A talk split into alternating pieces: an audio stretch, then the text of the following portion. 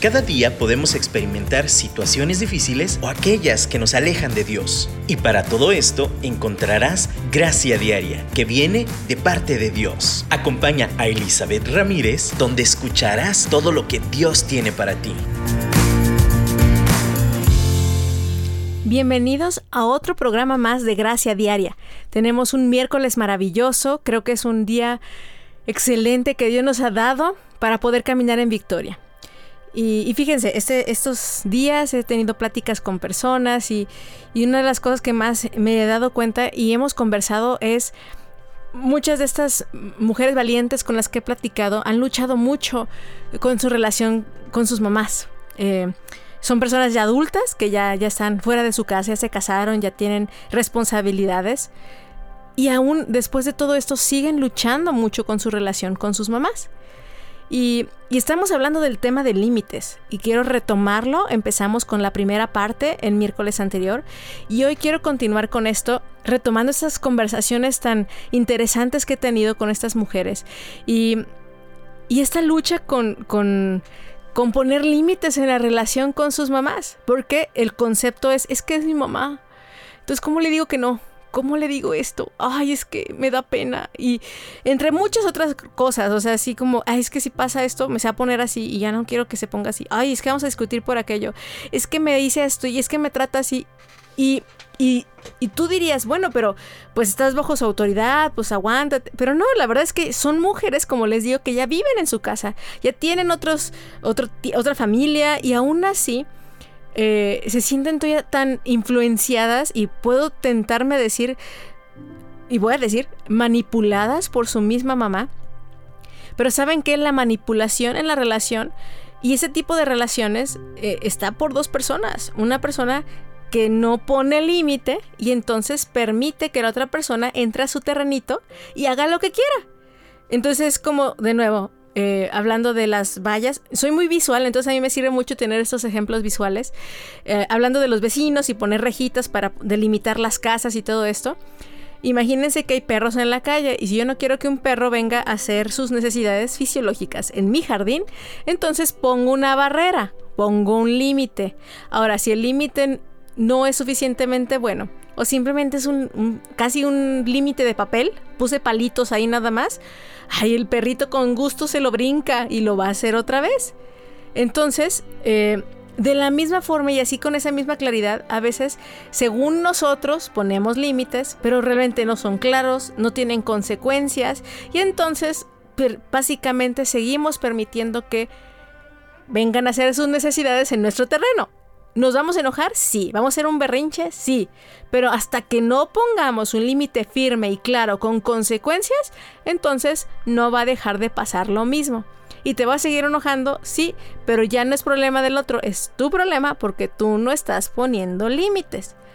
Ahora, ¿cómo ponemos límites? Vas a decir, es que es dificilísimo. ¿Cómo lo voy a hacer? Bueno, primero, una de las cosas muy importantes para poner los límites es tener claro eh, el, amor y el respeto. ¿Por qué digo eso?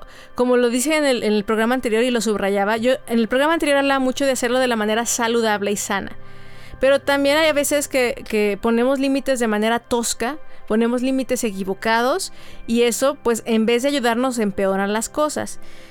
¿Y cómo podemos prevenir eso? Con amor y respeto si yo sé que la otra persona, por ejemplo mi mamá, independientemente de cómo sea, es mi mamá y merece amor y respeto, le puedo decir no con amor. No es decir, eh, meterme en un conflicto, mamá, tú eres así y así, me chocas y por eso no me vuelvas a hablar, jamás.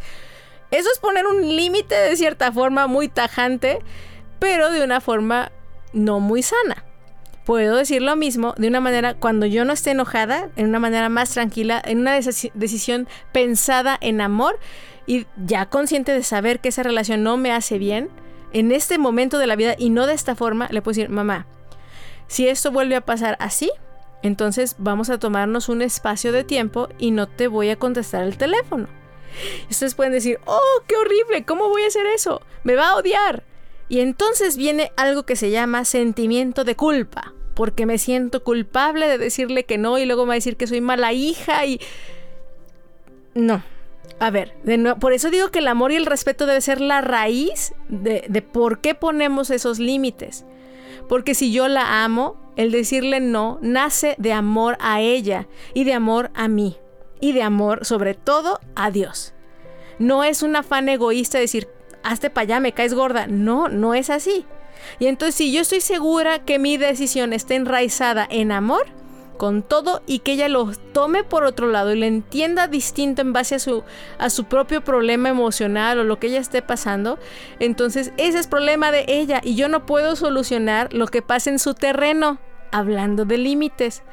Los límites de nuevo se los comunicamos a los demás, pero también te lo pones tú.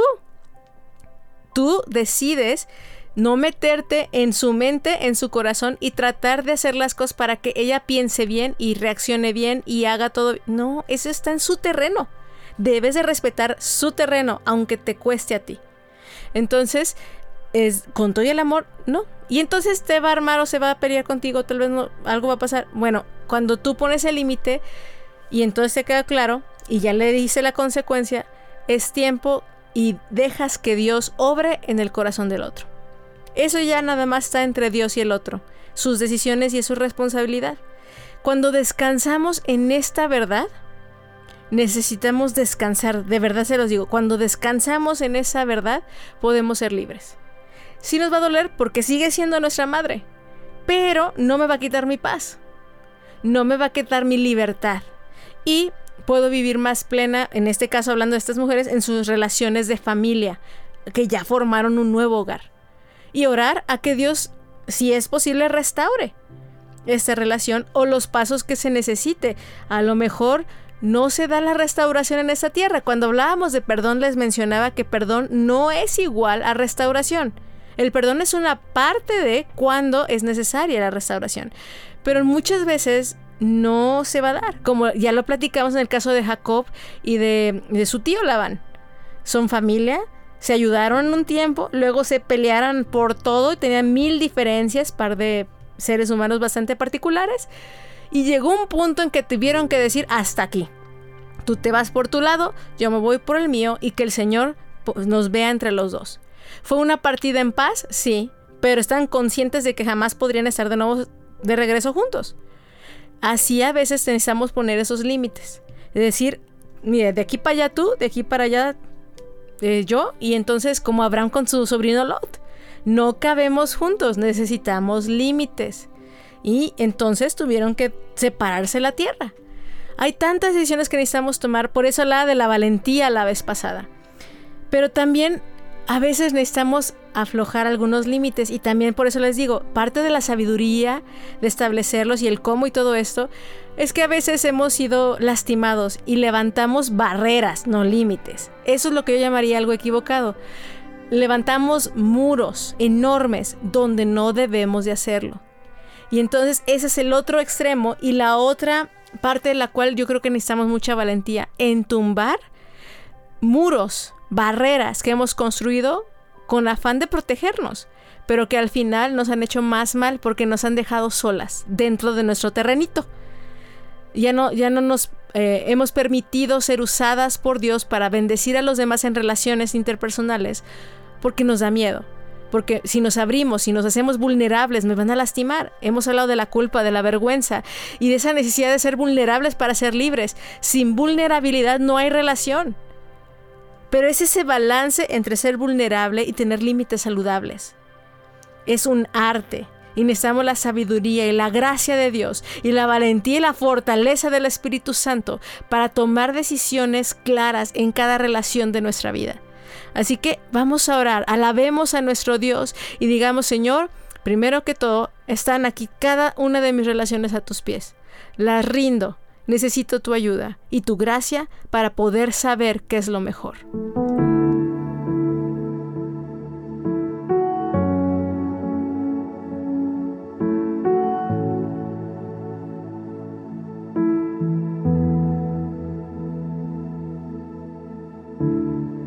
Quieto en tu presencia, ante ti me presento Quiero oír tu voz, te escucho Señor. Mi atención te entrego, a tus pies yo espero, aquí quiero estar, mi corazón anhela más de ti, haz algo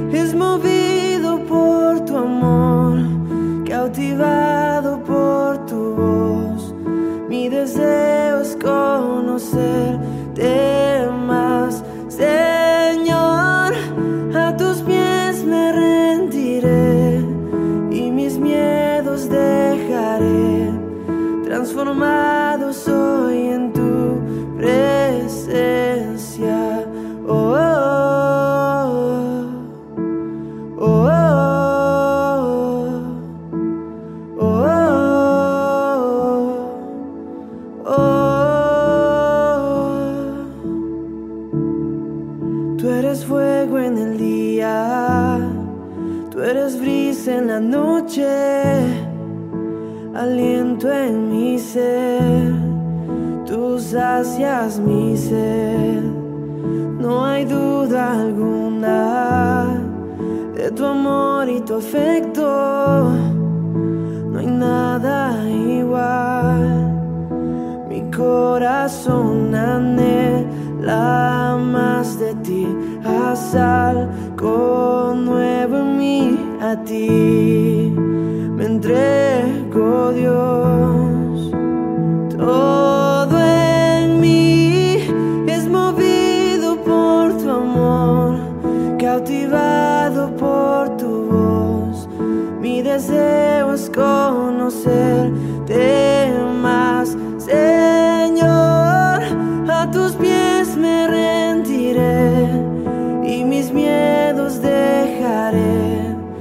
transformado soy en tu presencia. Oh, oh, oh, oh, oh, oh. Mi corazón abierto está. Mi corazón abierto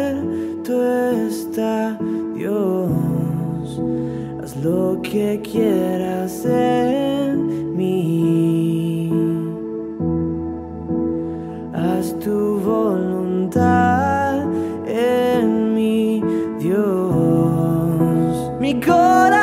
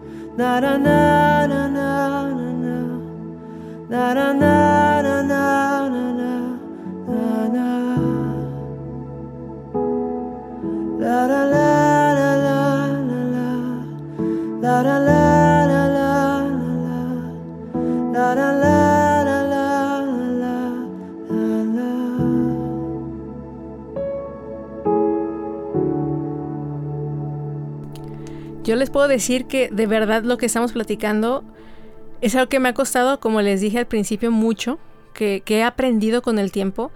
Y tal vez hablemos un poquito más de ese tema después en otro programa sobre la codependencia. Pero la codependencia es, creo que, una de las eh, situaciones más conflictivas que hay en las relaciones. Y, esa codependencia nace de la falta de límites.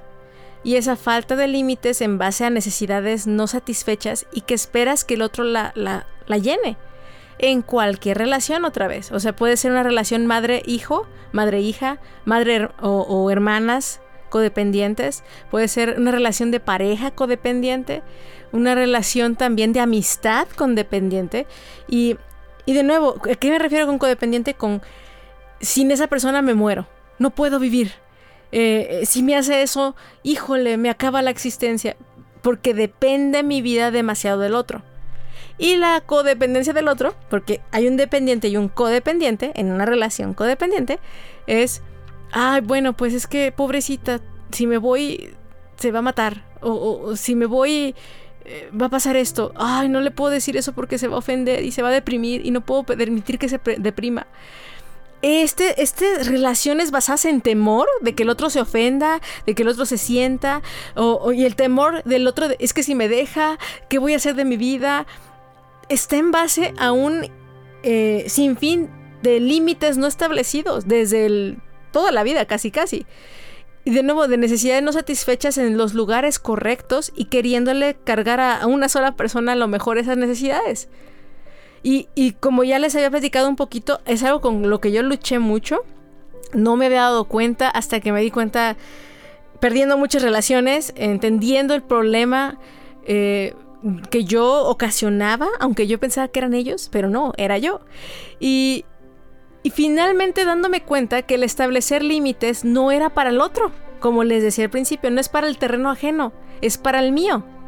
Entonces, el poner el límite no era como, le voy a decir que no me hable, para entonces yo no tener tentación de, de caer y, y volverle a decir cosas que no quiero decirle. O sea, híjole, si te ayuda, qué buena onda, pero si te habla o no es su decisión, tú necesitas ponerte tú el límite de tú permanecer lejos de esa persona, a lo mejor. Necesitas tú tomar pasos. Y es algo que a mí me costó porque además me di cuenta y quiero hablar de otro ingrediente que hace que evite que pongamos límites sanos en la relación y se llama egoísmo. Ya hemos hablado del tema hace uh, mucho, al principio creo que así hablamos. Pero ¿por qué el egoísmo es tan, tan arraigado en esta situación? Porque la razón por la cual no pongo límites es porque yo necesito, yo quiero, yo eh, así me falta. Este, si no es así, no. Y entonces es en, base de buscar lo que me hace sentir bien. No es lo que es lo mejor, pero es base a puro sentimiento, pura emoción. De nuevo, que a lo mejor esas emociones nacen de necesidades válidas no suplidas anteriormente pero no lo voy a obtener de una sola persona. Y de nuevo, eso también me lleva, si lleva el egoísmo, también a la idolatría, porque estás poniendo a una persona en el lugar de Dios. Que bueno, vamos a hablar un poquito más de ese tema en un programa que se va a hacer sobre codependencia solamente. Pero la relación entre codependencia y límites y o falta de límites es grandísima. Y necesitamos entender que al final, como decíamos en el primer bloque, se trata de la gloria de Dios lo que está en juego. Se trata del corazón de la otra persona. Volvemos al gran mandamiento, amarás al Señor tu Dios con todo tu corazón, con toda tu alma y con todas tus fuerzas, y a tu prójimo como a ti mismo. Jesús mismo decía, cuando lo platicábamos sobre este tema, les doy un mandamiento nuevo, que se amen los unos a los otros realmente no era nuevo, nuevo, simplemente lo, subrayó de tal forma que pareciera nuevo para que se refrescara la mente de las personas que lo estaban escuchando. Así de importante es, entonces primero amo a Dios, amo lo que Dios hace en mí y entonces puedo amar al otro como yo a mí mismo. Ahora, si yo no me amo y no amo lo que Dios ama en mí, le voy a exigir al otro eso y no me lo va a poder dar. Y entonces, pues como no me lo puede dar, permito que pise lo que quiera con tal de que no se vaya porque lo necesito. Porque si pongo límites se va a ir. y yo no quiero que se vaya. Esto es complicado, pero ahí es donde tenemos que rendirnos a Dios y es otra parte de los límites que quiero hablar el día de hoy. Que ya lo hemos orado, cada que vamos a un bloque lo menciono, pero necesitamos la gracia de Dios para entender que no hay ser humano que vaya a cubrir todas nuestras necesidades y que tenga el 100% de acceso a cada área de nuestra vida. Mencionaba la vez pasada que cada relación tiene sus propios límites. Cada persona tiene un nivel de acceso distinto a nuestra vida y está bien. Hasta por personalidades. O sea, hay personas que son más introvertidas. Por ejemplo, yo soy introvertida en algunas cosas y luego extrovertida en otras. Pero entonces, alguien que haga clic con mi personalidad, a lo mejor le voy a dar más acceso porque yo sé que va a cuidar mi corazón en aquellas cosas que soy más guardada. Y está bien, no quiere decir que soy mala onda porque a uno sí y a otro no. No.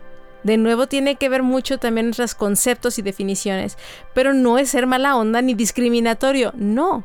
Hay diferentes tipos de relaciones y cada relación tiene diferente tipo de acceso y límites. Y está bien, es sano. Pero en, momentos donde bajamos y, la guardia en el aspecto negativo, porque quiero que la otra persona me diga que me ama así, que me acepte y, y le voy a dar todo para que vea cuánto le aprecio. Y entonces quitamos el 100% de los límites. Y hay una frase que yo aprendí en la secundaria, que es muy famosa, que dice, el poder corrompe, pero el poder absoluto corrompe absolutamente hablando de la historia de los reyes y conforme ves a emperadores, mientras más poder, más corrupción. Todos los seres humanos, déjeme decirles, somos así. Cuando tú le das a la persona el 100% de poder sobre tu vida, sin límite alguno, por más bueno que sea, por más amoroso que sea con Dios, por más, eh, no sé, como perfecto que lo veas, es imposible que sea al 100% perfecto como Dios en esta tierra. Es un ser humano. Y tienes que entender que como ser, humano todos fallamos. Y cuando permites a alguien, um, o más bien tienes cero límites con alguien, es casi seguro que te va a fallar en algún momento. Y como no estás preparado, te vas a sentir decepcionado, triste. ¿Y cómo pudo haberme hecho eso cuando yo le di todo? Sí, está bien entregarse, Está bien hacerlo en pareja, estamos diseñados para compartir y entregar todo unos con el otro, pero aún ahí hay límites, aún ahí hay espacios. Al único que le debemos dar todo es a Dios. El único que no tiene límites en nuestra vida y no debiera tener límites es Dios en nosotros. Es el único. Fuera de Él es, es, donde Él nos muestra a poner esas, esas saludables distancias, esas saludables situaciones eh, de límite que necesitamos poner con los demás, no importa quién sea. Ahora, los más cercanos del mundo, como de nuevo, idealmente es nuestra pareja, nuestro esposo, en este caso mi esposo. Pero aún no es el 100% como a Dios. Porque ese solo se le da a Dios. Y en base a ese amor yo puedo amar a mi esposo y ser transparente y todo. Pero aún así, todos necesitamos ese espacio. De nuevo les digo, tan sencillo como la comida. Yo, yo puedo amar a mi esposo con pasión y locura y él me puede amar a mí con pasión y locura. Y eso no va a hacer que cambie que no le gusta que le haga de comer caldos. Ese es su límite y no se va a comer un caldo de res porque no le gusta. Y aunque yo le diga, es que, es que yo te lo hice con mucho amor. O sea, sí está padre que me lo haya hecho con mucho amor. Pero no, ya sabías, ese es mi límite y no me lo voy a comer. Y no provocarse vómito y mareos y todo por comerse algo por tal de no lastimarme. Es un límite, yo lo amo y lo respeto, punto. Y no hago caldos. De la misma manera, él, cuando eh, hay cosas que a mí no me parecen, simplemente las respeta y ya, cuando estamos en este común acuerdo. A Dios es el único que le puede decir, Señor, todo lo que digas, todo lo que quieras. Me va a costar, sí. Pero tú, a ti, eres el único que es el 100%. Por eso les digo que toda esta situación nos lleva siempre de regreso a Dios. Y es la raíz. Entonces, si necesitas rededicarte a Dios o dedicarte por primera vez a Dios, hazlo. Porque es la única forma en que vamos a poder cortar relaciones tóxicas. No romper con ellas, ¿eh? no quiere decir cortemos la relación, pero quiere decir que sí podemos reiniciar, volver a tener una relación sana con aquella persona. Todo comienza con Dios.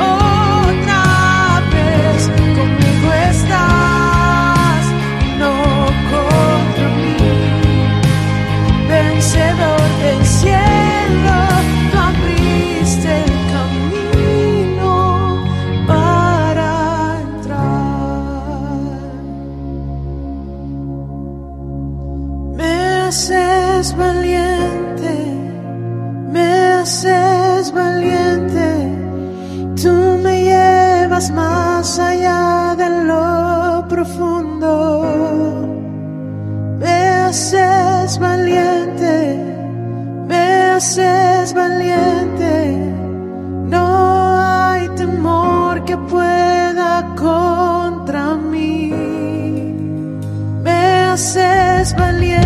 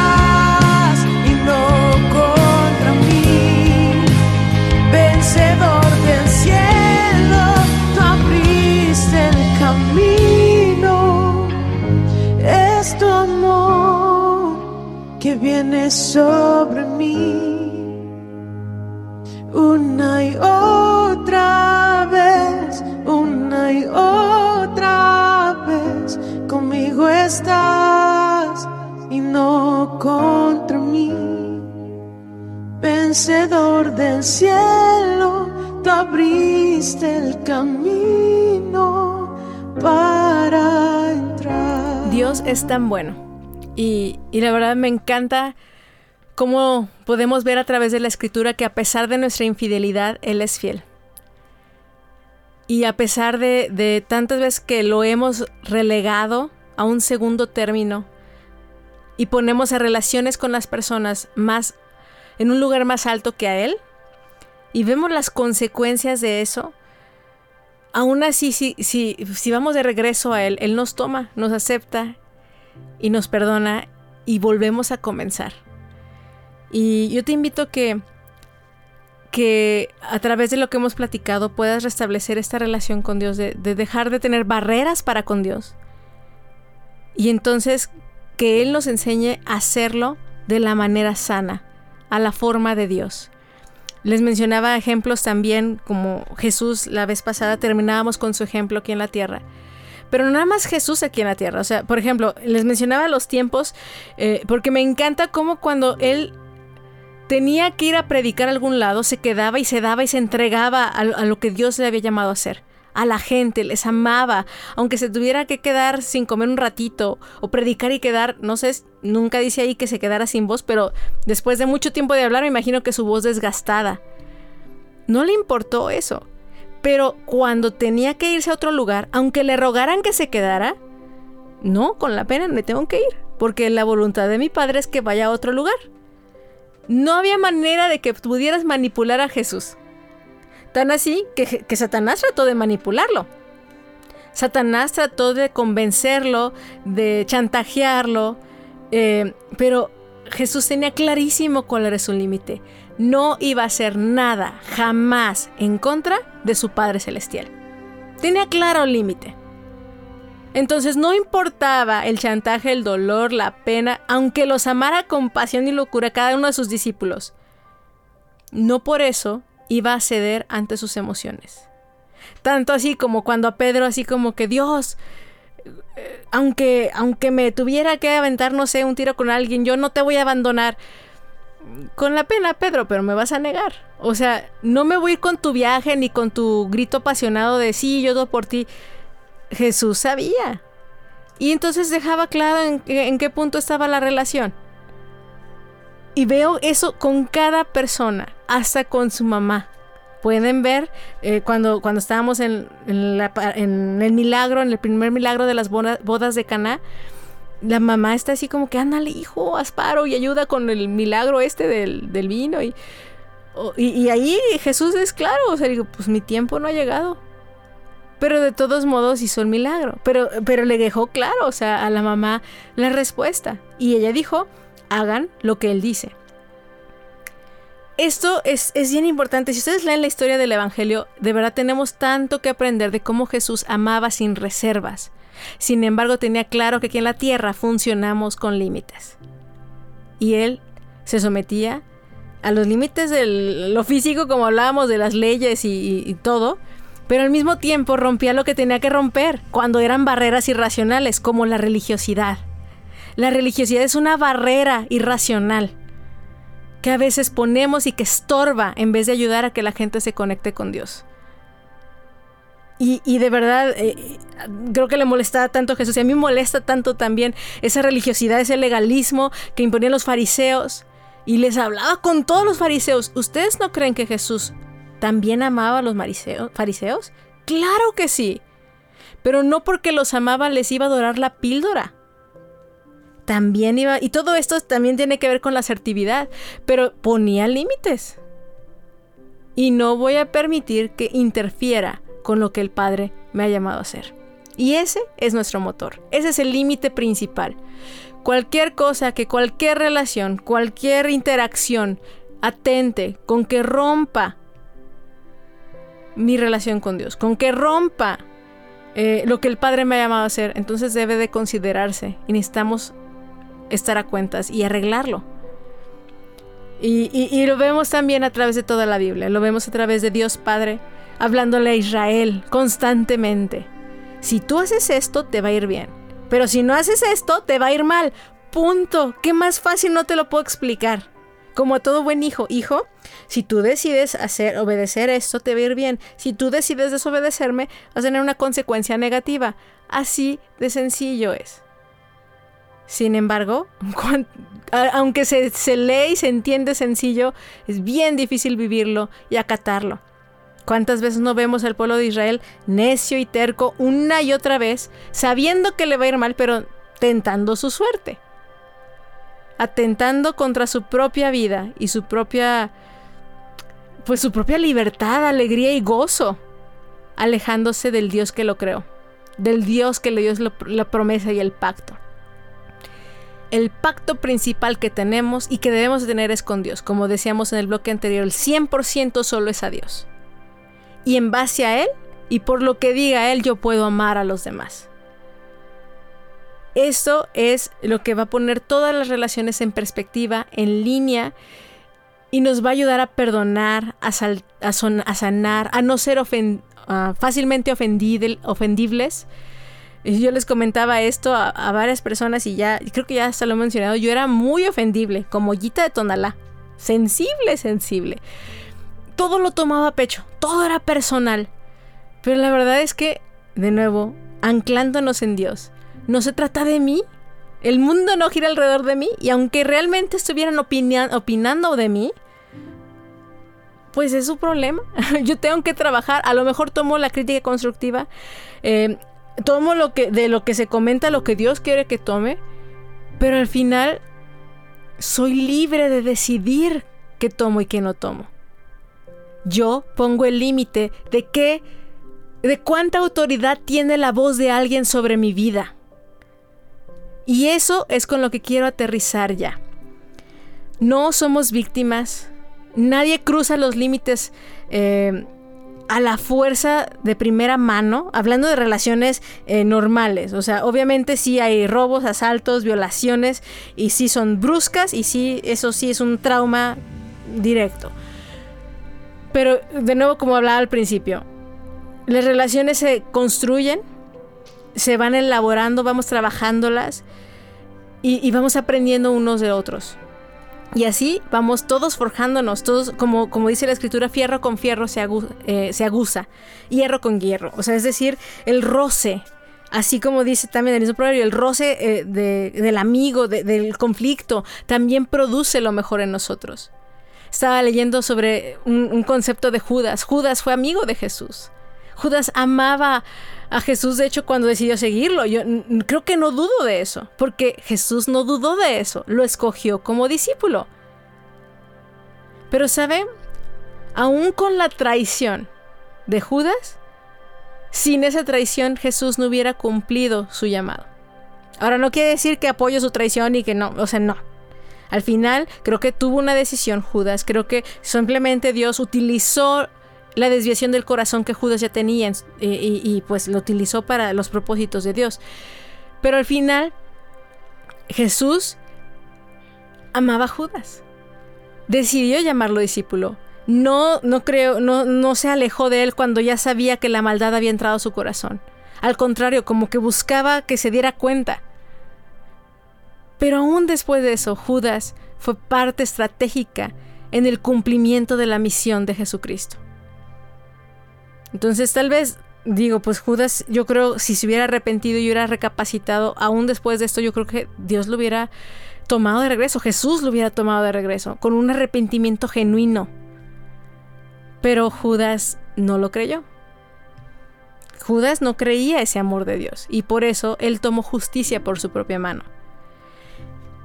Vemos aquí diferencias de relaciones de amistad. Pedro le pasó no con tanta intensidad, pero también negó a Jesús, a su amigo. Ay, ese no lo conozco. Sin embargo, lloró amargamente, se arrepintió y decidió seguir a Jesús. Y Jesús lo volvió a tomar y lo restauró. Todo esto en base a unas relaciones. O sea, no, no puedo restaurar y tomar a alguien de regreso si no decide hacer lo correcto. eso todavía queda dentro del límite. El arrepentimiento genuino y la transformación, los frutos de ese arrepentimiento es lo que hace, eh, lo que abre la compuerta de, de lo que Dios ya nos ha dado a través de la salvación. Pero está en nuestras manos decidir lo bueno o lo malo, la bendición o la maldición. Y, con esa reflexión nos quiero dejar. Vamos a, yo espero y oro porque decidamos lo mejor. Decidamos que Dios sea nuestro Dios, que amemos a Él sobre todas las cosas y entonces podremos amar a nuestro prójimo como nos amamos a nosotros mismos. Y con este reto escuchamos el último canto, les mando un abrazo, oro por sus vidas y seguimos platicando la próxima semana. Bendiciones. Señor, yo nací para llamarte Dios. Yo nací para llamarte Padre. Y estar a tu lado. Señor, desde el vientre escogido soy. Fui llamado solo para Bendito soy si vivo obediencia a ti, oh Dios. Mas día a día el pecado viene, me llama. Día a día circunstancias vienen, me llama Día tras día vienen tentaciones, me llaman. Día tras día el pecado viene. Mas yo elijo a Dios, yo elijo ser amigo de Dios.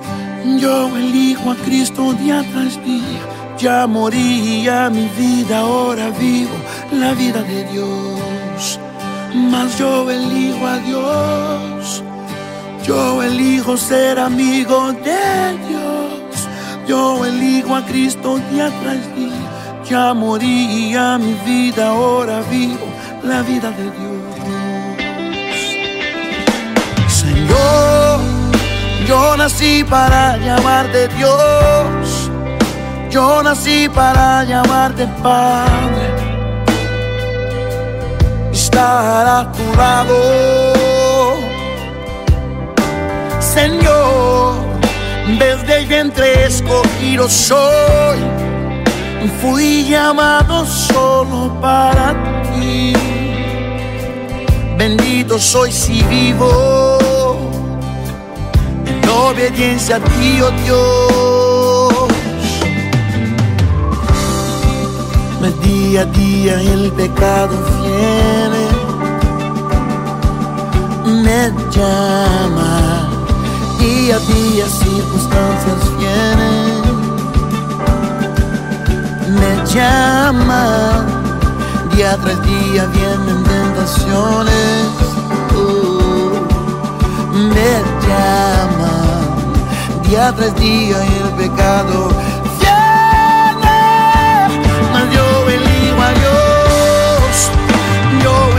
ser amigo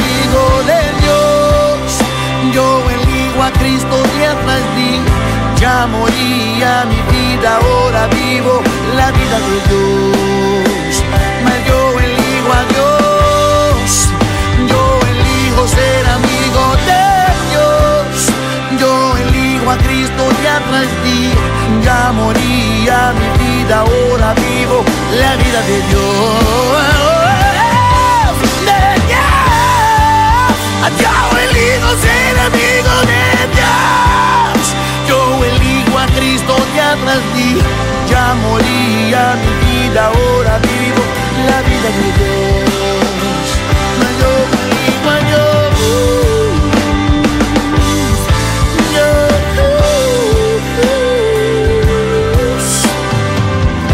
Ya moría mi vida, ahora vivo